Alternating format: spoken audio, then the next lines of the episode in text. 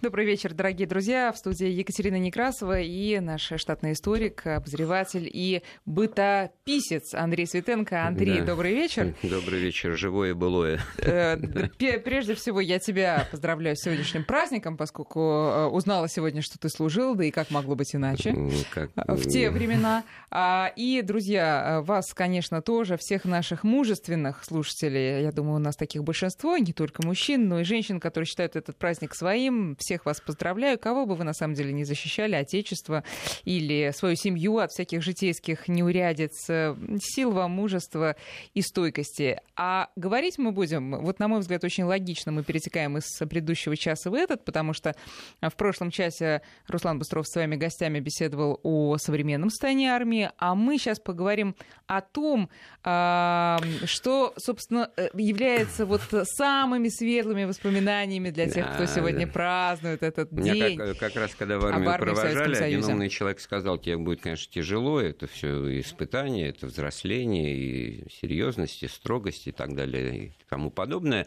Но вспоминать ты будешь со временем только веселое, только хорошее, и как бы в таком позитивном ключе. И вот это предсказание целиком полностью оправдалось. И в этом смысле, конечно, вот так, чтобы было и слушателям понятно, мы там не собираемся только, так сказать, байки рассказывать одни только и делать делать вид, что служба она раньше вот такая, когда не было войны и Действительно, я ДМБ-75, ДМБ-75, но это античность это что уже. Такое? ДМБ-75, любой вот кого-то поздравил, служившего в армии, он поймет, что такое дембель и срок дембеля, значит, ноябрь ага, 75 -го года. 75 -го а это что за времена? Это разрядка международной напряженности, это дейтант, это Хельсинские соглашения, это взаимное ограничение на масштаб военных учений. В этом смысле ВДВ, в которых я служил, воздушно-десантные войска, они, э, значит, на заметочке были на любые учения, начиная от полкового уровня, ВДВ, должны были быть приглашены представители значит, там, НАТО,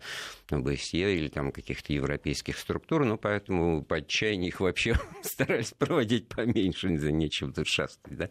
Вот, служил я в Обскове, в знаменитой Черниговской значит, дивизии 76-й гвардейской воздушно-десантной. Это тебя, и... тебя в Москве призвали? Да, призвали-то меня в Москве. Вот это как раз для начала я бы хотел сказать. Вот два важных обстоятельств, вот, на мой взгляд, вот как сейчас вспоминается, это дух интернационализма, это интернациональности, эта армия, это была действительно... Вот школа, так, школа, школа терпимости, вот, да? Да, вот, вот такого, конечно, все, так сказать, там не значит, что хохлов хохлами не называли, там и так далее, и так далее, но, во-первых, Черниговская дивизия это, это э, отражала эту кадровую политику вот, э, комплектования, значит, там каждый призыв по 200-300 человек из Черниговской области ребят привозили, это был костяк. И в этом смысле там украинцев было много, и, в общем-то, ну, какой ну, хохол там без лычки там или так далее, это тоже есть такая прибаутка армейская. Они, конечно, составляли такую зримую основу. Но были эстонцы, эстонцы, литовцы, немцы из Казахстана. И самая дурная, кстати говоря, невысокая репутация была не по национальному признаку, а вот поэтому, вот как ты вот сказать, это лучше региональному. Москвичи, вот у москвичей была плохая репутация. Почему? Ну, плохие. Потому что не Физическая подготовка страдает, mm. значит. Об этом очень много, кстати, можно говорить о физической подготовке, о службе ВДВ, потому что это тогда вот была основа, от чего люди страдают, почему возникают проблемы. И возникали, и возникают. Вот от осознания бессмысленности или бесцельности твоего существования. Да, тебе там говорят, копай от, от, от забора до обеда. Да, то есть тебя какими-то заданиями нагружают, но ты сам понимаешь, что они, так сказать, просто чтобы ты был занят. Да. Вот если такое ощущение доминирует, тогда ух, или ах. Да, это а таких плохо. заданий было немало. Ну, в принципе, значит, круглые коти, квадратные вези, это все сами прапорщики так шутили. Грузить алюминий, значит, грузить алюминий. Вот это, это к тому, что действительно приказ надо выполнять, а не обсуждать. Угу. Да?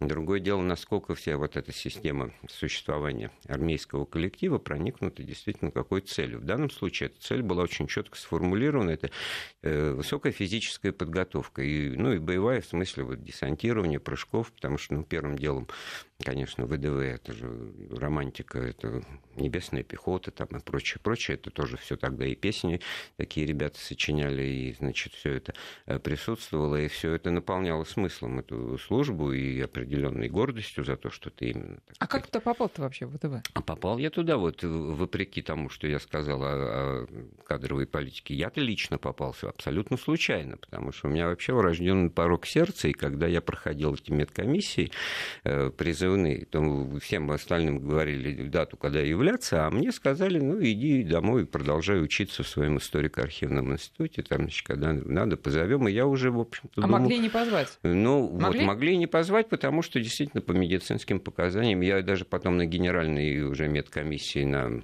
Шарика-Подшипниковой улице, это ГСП, знаменитый сборочный пункт в Москве, там еще раз, так сказать, проходит физкультурный зал, столы, значит, по периметру, и сотни голых парней, значит, чем мать родила, переходит от столика к столику, да, от одного голых. врача к другому. Ну, то есть последняя такая медкомиссия, которая дает совсем добро. Голых, мне совсем это важно уточнение. Да, вот я поэтому тебе так и говорю, я уже лишний раз, я подчеркиваю.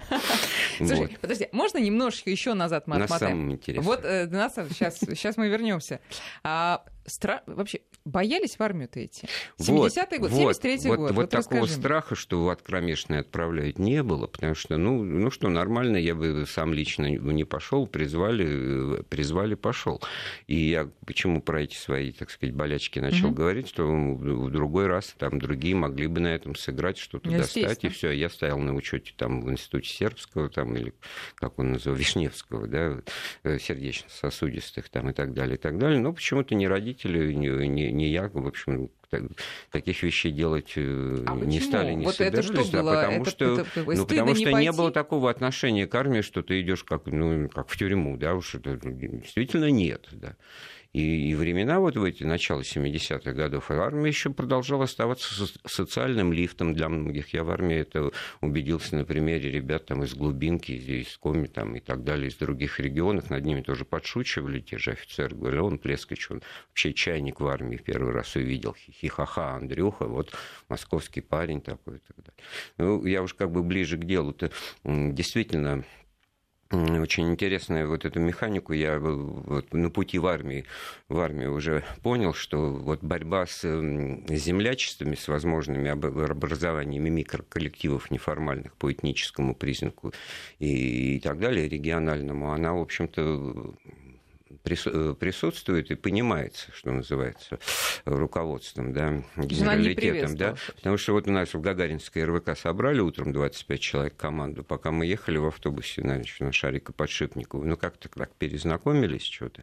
Вот, а потом раз, бац, на каждой остановке, значит, команду э, рассеивали, дробили, вливали новых, так сказать. Это уже... Как это? Ну, это же Но, один автобус? Ну, это один автобус. Вот мы приехали, туда еще 8 автобусов приехали, выстроили. Теперь фамилию называют, называют номер команды, в которой ты теперь вот с этой минуты состоишь, значит. Перетаси перетассируют, да, значит, там уже ребята перовские какие-то появились, а Перова и Мосфильм, это, оказывается, значит, две большие разницы, две разных цивилизации, я, конечно, шутя это говорю. Ребята потом, значит, э, смеялись, когда слышали, что вот наши там перовские москвичи, они потом, значит, говорили, ну ладно, значит, Андрюха там еще с Мосфильмом куда шла, а вот эти вот все дальше там куда-то, значит, это уже не считается. Это к тому, что действительно воспроизводится в этой, ну, в общем-то, принудительно созданной среде какие-то вот конструкции социальные. Конечно. И даже дедовщина, она же произрастает просто вот в данном случае в большей степени даже в игровом каком-то режиме, так сказать, как бы полагается что-то э, в этом смысле я сейчас сформулирую четко, это ведь что такое истоки дедовщины? Это результат неравномерного распределения всеобщих обязанностей. Вот взводу там дают ну, указание сути, почистить да. дорогу. Да, вот сейчас вот улицы да, занесло. А приглядишься, кто чистит. Кто-то стоит в сторонке, а кто-то, значит, половина значит, чистят молодые, да, старики, деды, они уже свое очистили в прошлую mm-hmm. зиму, да, и они же первыми, они же уже все это объяснили, ребята, в следующий год вы будете стоять курить, да, потому что здесь важен, так сказать, вот всеобщая э, обязанность, она неравномерно распределяется. Все это воспроизводится, это ловушка, это замкнутый круг, во-первых, да, без всяких злых умыслов, там, маньяческих мотивов, там, над кем-то поиздеваться и прочее, это уже отдельная песня. Да. Второе обстоятельство, и это неравномерное распределение ограниченных благ, дефицита. Вот, значит, положено на 10 человек э, горстка сахара, сколько там, ну, сейчас как обычно, вам сколько, 3-4, но это зависит от уровня сахарного диабета у каждого, да. А тогда вот первым делом нас научили в первый вечер, значит, молодым значит, салагом два кусочка, э, значит, черпакам, черпак это тот, кто от полугода до года три, значит, значит контрветеран, это который от года до полтора, четыре, а ветеран, дедушка, значит, уже дослуживающий свое, это пять кусков. Вот хочешь ты, не хочешь, тебе положено пять. Значит. А сейчас, знаешь, некоторые да. молодые люди, что, два года? Так вот, когда я служил, офицеры были такие, которые говорили, ну что теперь всего-то два года служить? За что же за два года чему можно научить? А Первый год сколько? человек только привыкает, на втором году только начинает что-то входить в дело, потом съездил в отпуск, все, и закончился солдатом, дембеля ждет. Вот так, потому что они привыкли к той системе, которая была там до 68 года, когда три года служили. А многие помнили еще послевоенные времена, когда четыре, а, а на флоте там пять, да, вот такие вот вещи. Это тоже очень важное обстоятельство, более серьезное, как мне кажется. Тогда реально э, вот я ощутил на себе дыхание Великой Отечественной войны, потому что реально в полку служили люди, воевавшие в должной в звании прапорщик, майор, не просто там генералы mm-hmm. какие-то, которые дальше там дослуживали. Вот. А 25-й год рождения, последний, можно сказать, боевой вот год, который воевал 20 да. лет, это уже, так сказать, пороху понюхали. Как вот им было 40, 50, 48 да, лет, да. да, вот такой майор Анисимов у нас был замкомбата по как раз воздушно-десантной подготовке. Ну, он тут действительно, когда говорил сынок, сынки, то никто и не, не обижался и не думал ни, ничего другого, он кроме этого вложить не мог, что мы сынки, да, или прапорщики, которые вот старшина роты, это вот типичный такой тоже анекдотический персонаж, такой, значит, брутальный дурак, значит, а то какой бы прапорщик Ганжа вся грудь в орденах прополз на брюхе там от Сталинграда до Берлина, так сказать. Даже если вот он не очень грамотный и там что-то изъясняет, соотношение было совершенно э, другое, и в этом смысле, ну, человеческого больше было, хотя ну, а извини за грубое прямо... слово, от дурости, вот даже ну, с их ну, стороны глупости, было дурости, тоже, да? Да, тоже, да, тоже хватало. Да и люди все разные были. Я когда сказал об этом дыхании Великой Отечественной войны, живые люди. А что живые люди? Они, так сказать, и, и пьяненькие могли на службе оказаться. И начальник штаба бегал, говорил, вот отцы ветераны, значит, там чему вы учите, там, потому что на бровях, да, а нет, ну просто пример ща, подают. Сейчас, сейчас это все легендаризируется, сейчас это все уходит. Да. Э, куда ни посмотришь, везде э, люди, которые воевали, поэтому ну, общем, уважение, может быть, к ним она было как бы актуализируется с годами по ряду причин, да, мы не будем сейчас это обсуждать. А тогда это было нормальное живое. И, в общем, тогда же вот еще тем, кто воевал офицером, им название выше, чем по должности положено, присваивали. Это очень важный момент, любой человек, служивший в армии, это поймет. Звание по должности и звание реальное по числу звездочек на погонах у человека вот, в текущий момент. Я, значит, вот в полку ни, ни одного полковника не было командир полка это был молодой растущий подполковник, угу. да. Это вот еще тоже такая сложилась армейская лесть, общепринятая, это, так сказать, все подтвердят, что подполковника в армии никогда подполковником не назовут. Конечно. Им говорили так вот чуть запинать, товарищ полковник, товарищ полковник, товарищ полковник, который был на самом деле подполковник, он так, значит, хитро улыбался, понимая, что вам за это было хорошего, за то, что вы так его называли? Так нет, а что же называть-то приходилось каждый день? Да нет, этого ничего, конечно, не было. Было, так сказать, нормально. Это вот такая вот местная культура. Но поэтому два просвета вот майора, это был уже большой заметный человек. И в этом смысле, конечно, основная масса офицеров, это были офицеры в званиях лейтенанта до капитана. Мне они тогда все казались какими-то все, значит, капитан обветренный, как скалы, как своего капитана Конева я называл. Нет, знаешь, да? я, я а просто... на самом деле я сейчас, сейчас вот это просто думаю, им же было по 40 лет, вот где-то в ну, районе ну, 40. Да, да, они были все все моложе моего папы тогда, да, который мне да, казался да. мальчишкой по сравнению с ними, потому что это другая жизнь, другая, другой опыт, и в том числе, значит, вот это, ну, как бы социальные вот эти различия, они тоже... Ну, а вот вернемся к тебе. Просто сегодня в Фейсбуке увидела фотографии с твоего военного билета, вот 73 -го года, подписанная подполковником, э, полковником Толстуном. Mm, тол, толстун Толсту, был такой. Толстуном, Толстуном, да. Да, Толстуном. Вот, э, слушай, ты совсем э, юная наивное существо. существо. Да, и ты сразу и, попадаешь и я вот, вот в эти думал, жернова. Ну, чем вот... я могу там пригодиться, как в той сказке? Вот какие таланты? А таланты начинали спрашивать уже, пока вот нас везли в Псков на поезде Москва-Таллин. Мы ехали. Наш покупатель, как вот называется офицер, который приезжает за а, партией. покупатель, да, да, покупатель. Он, значит, ночью Вы каждого товар. в отдельности вызывал и спрашивал, значит, кто что из себя представляет. Это тоже определенная работа такая и не случайная, продуманная и так далее. Я ему что, я знал, и сказал, что умел, что и сказал, на машинке печатал, в библиотеке работал, там в историко-архивном на первом курсе вечернего отдела. Ну, как бы, ну ничего, пусто-пусто, человек едет в воздушно-десантную дивизию. Кто бы знал, оказывается, что тогда же уже он меня на заметку взял, потому что он через год признался. Капитан Воронцов говорит, а ты знаешь, что мне Конев-то твой просил поедешь в Москву, найди там парня грамотного, который был на машинке, мне в штаб вот нужен, значит, mm. в отдел кадров. Ну, строевая часть – это отдел кадров, это очень важно, это как в любом офисе может быть понятно. Это любое, в каждое движение, передвижение, присвоение званий, значит, командировки, назначение на долг, это, это, это в общем-то, штаб и так мозг, мозг, да, потому что, а, а, а это как бы кровеносная система. Но самое смешное, что вот какая-то нелепица и парадокс, что при том, что все понимали вот значимость, это я имею в виду военной, э, по официальной штатно-должностной э, сетке или расписанию, или штату в этой строевой части как раз писаря было не положено иметь.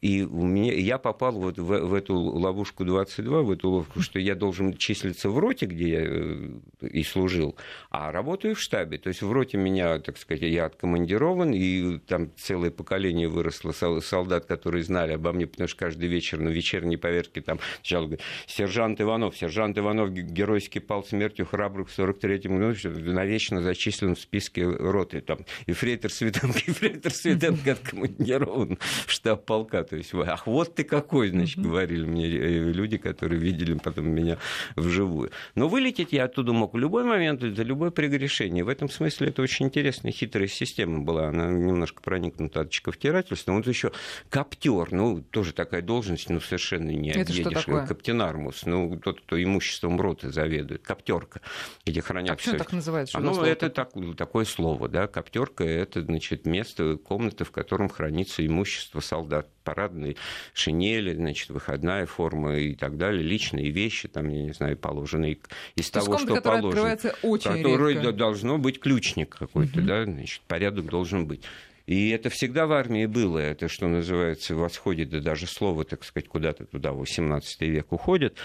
Но, опять-таки, в штатном должностном расписании коптера не значилось. То есть коптером просто вот тыкали пальцем офицер, говорит, ты будешь коптером. Ну, он выбирал, значит, наиболее, как ему казалось, там, честного, подходящего. Но если тот какое-то прегрешение, э, значит, э, в чем было удобство? Значит, человека можно было в две секунды этой должности лишить, отдавай ключи, иди и будь тем, вот кем ты написан на бумаге, а мы тебе нового коптера найдем. Это тоже, между прочим, примета такая Но, времени. Э, давай опять назад отмотаем. Все-таки как же ты попал в ВДВ? Мы остановились на том, что... вот на... Э, потом-то да, я понял, что родила, к декабрю, зал. там же ты вот так. эту фотографию видишь, да. 18 декабря, а призыв осенний, он в ноябре весь уже прошел, и даже до праздников, как правило, я уже успокоился, что меня в этот призыв не возьмут, а взяли. Почему? Потому что вот сработала эта административно-бюрократическая цепочка. Вдруг выяснилось, что, значит, ну, недобор, 25 человек не хватает.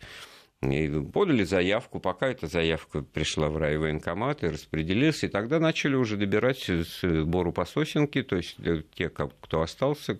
И вот так вот выбор пал на меня, потому что я оказался один, чуть ли не единственный из тех, кто предварительной воздушно-десантной подготовки в Шарапову охоту я не, не ездил на это. А все ребята так или иначе говорят, а что ты там, разве ты угу. только с тремя прыжками уже берут, а, а, а я, значит, вообще не, не в теме, что называется. Так, ну, самый главный и когда, вопрос. Самый главный вопрос, когда первый раз, вот уже вот. буквально через неделю после вот. того, прыжки, а погода была вот точно такая, как сегодня, молоко ничего не видно, значит, хорошо прыгали еще такой учебный самолет, кукурузник, он Ан-2 называется, в нем еще все, так сказать, по-домашнему, то офицер старший лейтенант, он, значит, какой-то дежурный вопрос задал, кто, кто первый раз. Я поднял руку, он говорит, так тихо, тихо, тихо, опусти руку, все нормально. То есть как воспитатели, как, как учителя, потому что он так как формально должен был задать вопрос, а получил ответ неформальный, значит, и понял, что здесь надо, значит, э, многое зависит, как я потом понял, от первого психологического настроя. Если вот убоишься, потом себе переломить трудно, и таких вот отказников, как они их называют... Которые не хотят и не могут. Которые не могут, да, их даже, может быть, и сочувствие вызывали к себе, но вот этот а переоборот... Ну, а куда? Вот, ну, старались, конечно, их куда-то там переправить в другие части, если это действительно был еще какой какой-нибудь там смутьян, буян, самоходчика, хулиган и прочее, тогда, значит, переводили. Но ну, мог ли а, смутьян а не другие, хотеть а, прыгать? А, а, были, а, были, а были такие, я не буду называть фамилию, ребята, значит, которые вот во всем, во всех смыслах были полноценные солдаты, полноценные, значит, участники коллектива военного, но при этом вот не, там такая вот вещь, с которой они не могли справиться, Справить. их уже даже на прыжки не приглашали.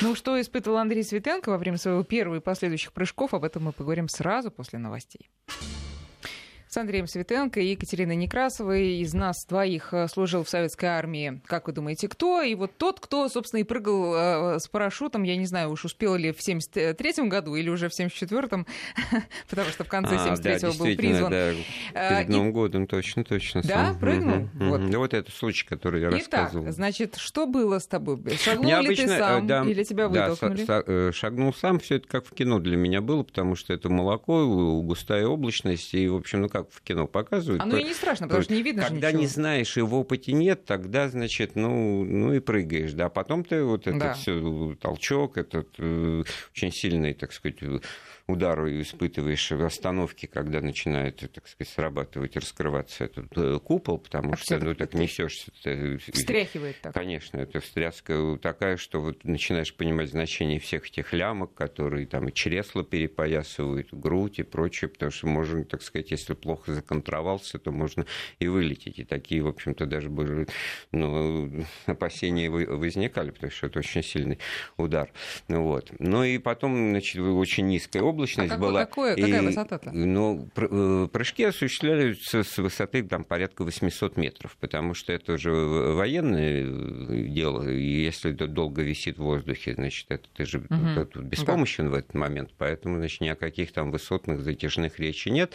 А второй момент, э, приемлемый для человека, чтобы по стенке не размазывало значит, скоростью, поэтому эта скорость-то тоже сбрасывают эти, тогда были Ан-12, но уже появлялись Сил-76, до 400-500 километров, чтобы это, в общем-то, так сказать, можно было нормально осуществить. Это более-менее прицельное десантирование, но все равно где-то порядка 43 секунд вот в воздухе висишь и ощущаешь себя, значит, вот ну, мишенью, да, вот и думаешь, как это вообще нормально, реально в боевых действиях, в какой ситуации, это, значит, должно быть или очень совершенно неожиданно для противника, или в каком-то глубоком тылу. Потом уже служа в штабе, я это понял, как по тем картам командно-штабных учений, э, ну, я думаю, тут секрета никакого нет, воевали мы почему-то в 71-й кавалерийской дивизии бельгийской королевской армии, значит, а на, условный на, противник? натовский условный противник, значит, там в бассейне Кайзерслаутерн, батареи э, Урс-Першинг, значит, марш-бросок, значит, в 200 километрах. Ну, это условно, сидишь в псковских лесах. Нет, значит, ну понятно, но я вот, думаю, что и... эти не, не, не легкие ну, названия, да, они да. у себя в голове ну, навечно май, за, майор, зацементировались. Майор э, Реконд, кстати, вот э, тоже интересная тема, это интернационализация, интернациональности. Такие колоритные офицеры были, вот никогда не забуду, замначальника штаба как раз по оперативной работе Борис Самуилович Реконд.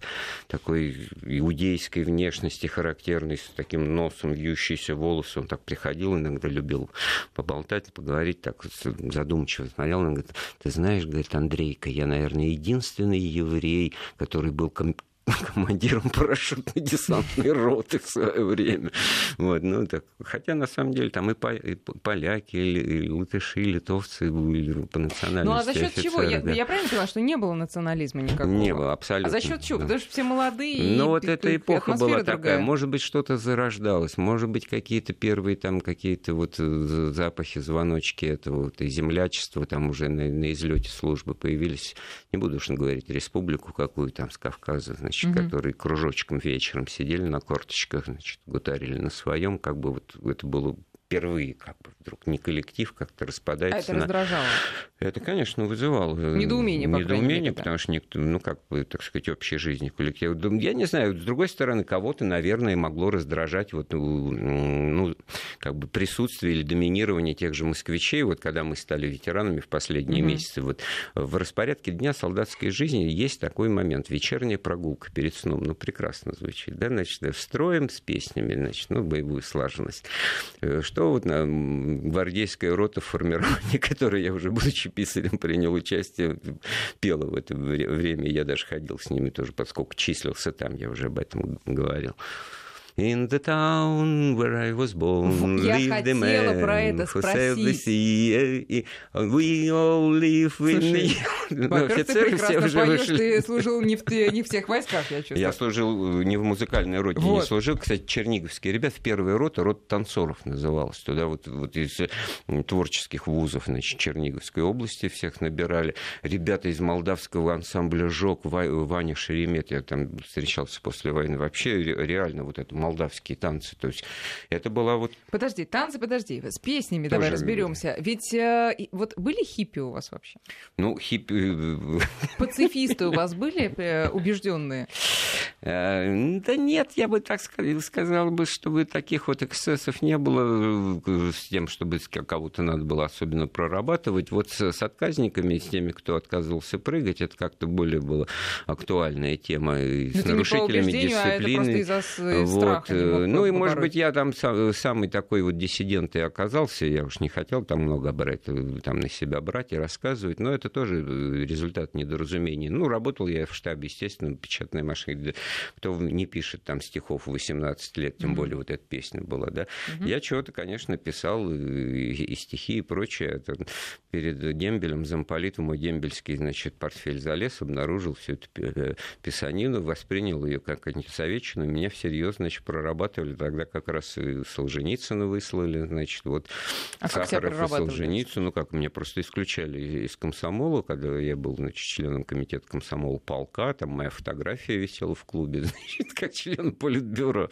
Ну, а чего, значит, разговоры какие-то? Ну, и настучали там некоторые, что вот смотрели, когда телевизор вот в обязательном порядке Леонида Ильича Брежнева при вручении ему там очередной звезды там или звания там маршала, что он там получил. А mm-hmm. он, а я говорю, что, а он что? пустой голове руку-то прикладывает, громко да, говорил я, значит, нам, нам, нас за это ругают, нам же объясняли, что к пустой голове руку не прикладывает, а он, значит, а он, Леонид Ильич, действительно этим. То есть вот это вот нельзя было в коллективе ну, вот такие сказать? вот вещи. Такие Нет, вещи. но это вот в данном случае, да, я подвергся до кучи гонениям. Да там, в общем, много можно отдельную передачу уже про другое былое нравы, значит. А что он читает там какие-то, значит, замполиты, формуляр библиотечный мой, значит, иностранную литературу журнал. А ты знаешь, что мы иностранную литературу журнал публикуем у нас для, потому что мы вынуждены в Канаде хлеб покупать, и поэтому мы вынуждены вот такую на сдачу. То есть публикуем значит, совсем не для того, чтобы читали вот, ее. Вот, что это вынужденное значит, да. требование вот тех вот буржуев, которые нам хлеб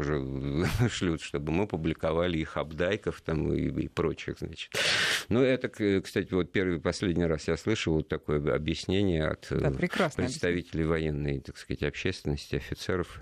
Но ну, это специфическое. Что касается прыжков и штаба, то вот обычно спрашивают, раз ты там был писарем, значит, ты не прыгал. Наоборот, прыгать приходилось больше, потому что любое командно-штабное учение, учение, значит, оно же штабом полка проводится чаще, это нормальная боевая там работа и подготовка, и все это в прыжке окунается. А потом там ведь такая деталь интересная, за прыжки-то платили, и офицеры получали где-то порядка порядка 10 рублей э, за прыжок, поэтому у них был и стимул. Неплохо. Подожди, а сколько прыжков Не знаю, говорили набегало? ли они об этом женам, да, но да. я помню один разговор, когда один лейтенант что-то просил взаймы крупную сумму, значит, он говорит, а как же ты мне ее отдашь, говорил капитан. Он говорит, да я напрыгаю, я напрыгаю, Но это только офицеры получали или все получали? А, да, и солдаты тоже, только по три.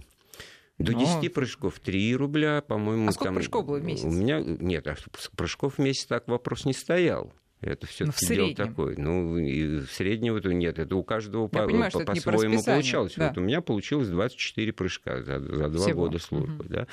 А у писаря этой самой соответствующей десантной части... Немного как... ты заработала за годы службы, прямо а, скажем, У него прыжковых. было за 200, потому что мы его и не видели. Он, все, он в небесах парил, потому что это была его, так сказать, епархия. Это было, прыжки проводились. Ну, сразу 3000 человек в каждый день ты не, не выбросишь. Это естественно, что там рота в самолет вмещается. Но это совместно, это все было связано с возможностями военно-транспортной авиации в полку.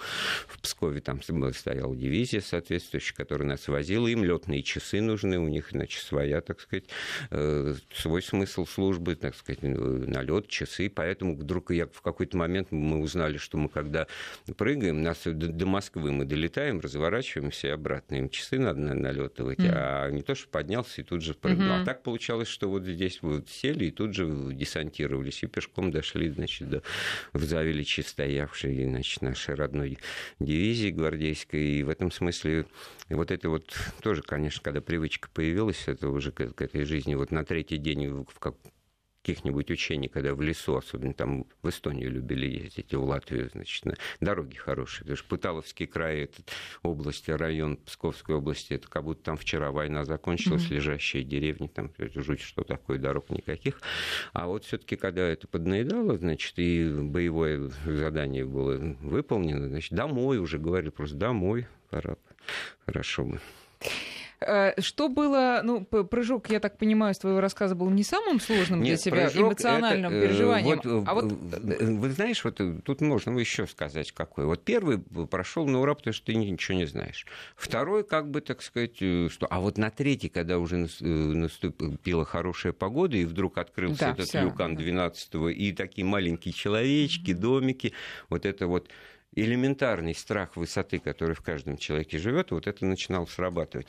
И вот я просто хорошо понимаю, что у нас этот страх боязни высоты выбивали. И вот тренажерами вот этой вышки парашютной, которая, значит, как вот раньше в парках культуры да. везде стояла. А это же, значит, ты должен преобороть естественное чувство самосохранения и куда-то прыгнуть, в какой-то момент лететь ну, действительно в бездну, пока тебя это подхватит.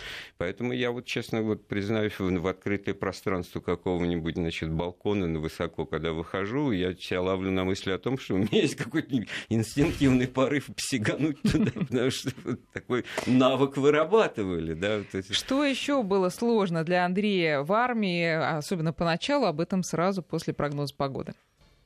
Продолжаем разговор, друзья. Итак, Андрей, значит, э, все-таки ты неожиданно для себя, сколько тебе было лет тогда? 18. 18, да. Э, классика, да, попадаешь вот в эту вот э, систему. Да, что, вы, что сейчас еще? понимаю, в детском игровом режиме вдруг воспроизводятся участники, так сказать, 18-20-летние ребята, а содержание жизни вот взрослое, вот, ну, в том смысле, вот офис, отдел кадров, значит, назначение, там прочие, так сказать, вещи, в которых ты уже, так сказать, вот тоже, можно сказать, взрослеешь. Да, абсолютно взрослая жизнь, вот, взрослые кстати правила. говоря, вот э, есть такие... Что было сложно себе? Ну, мне, мне когда я еще не, не попал в штаб, было сложно, конечно, адаптироваться к этому режиму э, в жизни, в котором ну, на первом месте физкультура, так скажем, так сказать, с подъема с 6 утра, час физической подготовки. Это бег, э, там, гимнастика и прочее подтягивание. Подожди, а за, заправление кровати, порядке... вот так, как показывают в фильмах, ну, за 2 это секунды? Тоже, да, да, там, это тоже для молодых, конечно, это, так сказать, для, по первости это в обязательном порядке. Я уже все эти детали, эти очевидные вещи пропускаю. Это в данном случае ну, какую-то настойчивость вырабатывать, что ли, если, ну, хотя смысл в этом, ну, конечно, э, можно найти при желании. Я почему-то подумал, что я вот про Маргелова вот ни разу не сказал. Я служил, когда на командующем ВДВ был Маргелов, и это легендарная личность. Вот он приезжал в полк с проверкой, и в полку наступило вот водяное перемирие, как в сказке. То есть начинают полковника, кончай последним солдатом, все по этой аллее жизни, значит, бежали, увидя вот появление, значит, этой свиты генеральской, значит, э, с проверкой и так далее, и так далее. Но с этой же проверкой связаны вот две байки, которые расхожие вообще в армейских рассказах, а у меня это как быль. Это вот то, что, значит, проверка она была и по политической части. Вот этот замполит, который меня потом значит, выявил как диссидент да. и антисоветчик, он значит, прибежал, тогда посмотрел, плескач не подходишь, там физиономия деревенская, а вот ты давай, значит, генералу. У него в кабинете сидит такой благостный, аккуратный значит, генерал. Ну, здравствуй, солдатик, здравствуй. Ты сам откуда там? Я из Москвы. Ой, я из Москвы. И у нас уже чистый разговор такой, значит а где в Москве живешь? Да на Мосфильме. Ой, я на Мосфильме. Я говорю, да я знаю эти ваши генеральские дома напротив шведского посольства. Во-во-во. Ну ты, наверное, в отпуске-то уже был. Ну все, ну все, как в сказке, да. Только открыл рот сказать нет, и вдруг этот Бушкин подполковник своим скрипучим голосом говорит, да был он в отпуске, товарищ генерал, был. Мне уже такой, ну, зачем, зачем это нужно было? Я ему говорю, да врет он, товарищ генерал. А, так и сказал? Не был, ну надо же бороться за свое счастье. Чего же выпускать? Но тебе потом с этим товарищем еще служить. ну вот потом он мне отомстил, да. Вот, а ну потом-то я, кстати говоря, съездил как отличник боевой политической подготовки, а в задании это было какое вот он мне готовил этого, а сколько у вас в полку отличников боевой политической подготовки. То есть это Бушкин даже вот такую цифру, которую ну, просто с потолка можно взять и подумать, что ты можешь сосчитать? Я говорю, могу, я приказы писал, все прочее. Сколько тебе времени надо? Я так, ну, полчаса, значит, вышел, покурил, возвращаюсь, говорю, 274, там, ну, так, чтобы цифра не круглая была. Ну, это к тому, что тоже формализма в этой работе хватало, значит. Ну, в отпуск отпустили тебя после? Ну, в отпуск я потом друг, по-честному съездил, без, без этих сказочных обстоятельств. Вторая байка, она в офицерской среде очень популярна. Ехал, значит, капитан в тупике карьеры, значит, в отпуск в свое родное там дальнее село, и в поезде что-то такое с каким-то солдатом пересекся, что что-то его помог, ему выручил там, то ли деньгами, то ли от какого-то, значит, патруля спас, значит, кто-то его спросил фамилию, может, чем пригожусь, ну, чем ты пригодишься, и потом вдруг выясняется, что ему там звание, звание, звание, оказывается, солдатик был непростой, а писарем там, в штабе, там, генеральным, да. Вот один к одному, значит, наш начальник ПНШ-4 Конев, он там страдал известной русской болезнью, так слабость у него была, но зато очень сильная, он исчезал там на неделю, значит, и мы как бы прикрывали все, выполняли все, что нужно. Там ежедневный приказ по полку, все документы, значит. В общем, штаб живет, мозг работает, значит, но тут ходит только какой-то вот старший лейтенант Галицкий, что-то все время Конева спрашивает. Я думаю, заложит, сейчас начнет начальство. А вот чего нужно? Говорит, ну чем ты мне поможешь, типа, того, что как в сказке? Может, я... При... Вот мне пришло время на капитана, а любой офицер скажет, что вроде как положено, он командир роты и должен быть капитаном, но если он сам не позаботится, угу. там, не, не подтолкнет, что-то не попросит, то и не пойдут документы, сами не напишутся. Вот. Ну, я взял э, все эти инструкции, значит, писал ему характеристику, представление, там, грамотный офицер, очень любил эту фразу, как будто, может быть, неграмотный офицер. В быту скромен, значит, с товарищами по службе ровен, с личным составом, там, дружен, там, и так далее, все вот эти вот, как раз тогда... От зубов 17 мгновений да. весны тогда вышли вот эти вот все капеляновские фразы. Короче, значит, пошел к начальнику штаба, вот он говорит, что, пора уже, что ли? Я говорю, да, пора, человек служит, замечаний нет. Туда-сюда быстро подписал. Человек через там, месяц уже был капитаном, первый мне честь отдавал, значит, и вообще, так сказать, руку жал. И однажды, когда уже в самоволке, значит, я хулиганил уже, будучи ветераном, значит, по... вроде бы должен был попасться, два офицера меня заметили, там в районе забора, значит, один ринулся, прям как вот, как охотничья собака, значит, сейчас он поймает, а второй, значит, меня увидел, говорит, стой, не трогай это, Андрюша, Андрюш, ты сам дойдешь, дойдешь, ну, слава, ну, давай, не провожать не надо.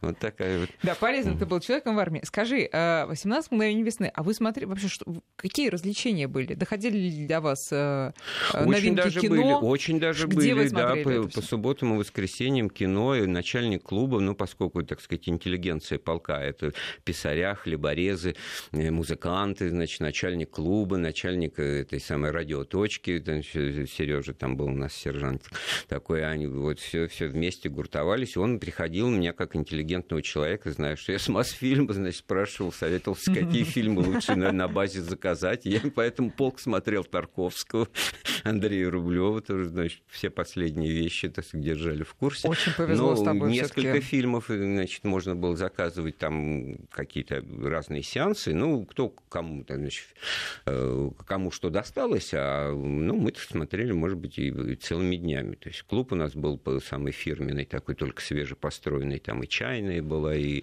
и зал концертный, значит, и все по последнему слову, так сказать, и, в общем-то, и библиотека, вот, о которой я упоминал, тоже очень хорошая была, мало кто в нее, правда, ходил, но, значит, в этом смысле все было, все было очень просвещенные. А да. деньги было где тратить вообще, э, э, заработанные в той парашютные? Чайной, в той же чайной, конечно. Ну, в чайной да. все не потратишь или потратишь? Ну, а что речь-то идет? 4 рубля. Вот ну, смотри, 3,80 платили тогда. Это базовое, что называется, рубль надбавки, значит, за службу в ВДВ.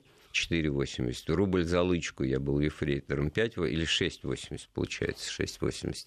4 потом рубля за прыжок, которых там в месяц, может быть, тоже раз-два набегал. Но в основном, конечно, я жил с тех червонцев, которые мне мои бабушки присылали, которых у меня было тогда много. И в этом смысле, а, конечно, это отдельная тема с э, деньгами, потому что когда какой-нибудь перевод на 200 рублей, деньги огромные по тем временам, то, наверное, даже почтовое отделение на территории части было, но они как бы сообщали офицерам или офицеры, ну, это очень такой скользкий момент. Давай я сохраню, давай я, значит... Хорошо, это... да, у нас, я надеюсь, будет еще возможность поговорить об этом. Андрей, спасибо. Андрей Светенко вспоминал о своих э, армейских буднях, ну, достаточно романтичных, надо сказать. Э, понятно, почему с, с, таки, с, с такой теплотой в глазах Андрей весь час нам об этом рассказывал. Андрей, Знаешь, спасибо. Хороший, да. Еще раз с праздником и тебя, и всех наших слушателей которые сегодня сядут, я думаю, уже сели за праздничный стол. Счастливо.